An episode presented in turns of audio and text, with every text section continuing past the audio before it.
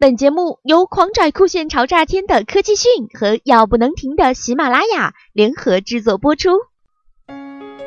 有这样一款真空管道磁悬浮列车，从纽约开往北京高铁仅需两个小时，你相信吗？Hyperloop 超级高铁计划具有一套全新的运输概念体系，人们坐在胶囊一样的舱内，然后驾驶舱就像大炮一样被发射到了目的地。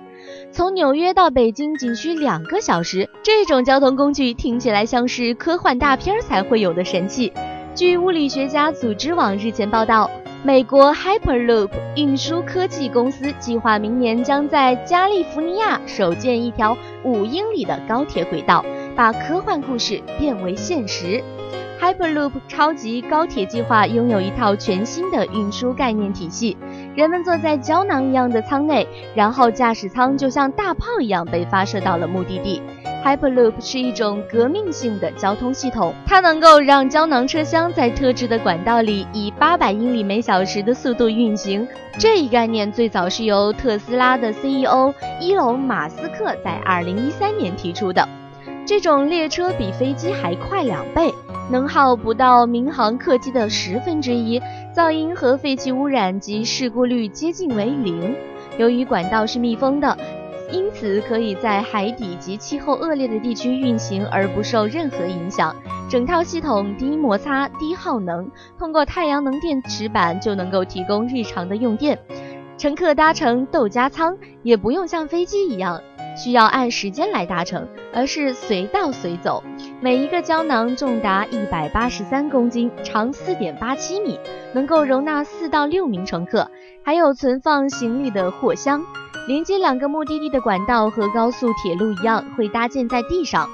按照预想的规划，这样的管道或许可以附着在寄存的高速铁路架桥上，可以节省路线资源和基础设施搭建成本。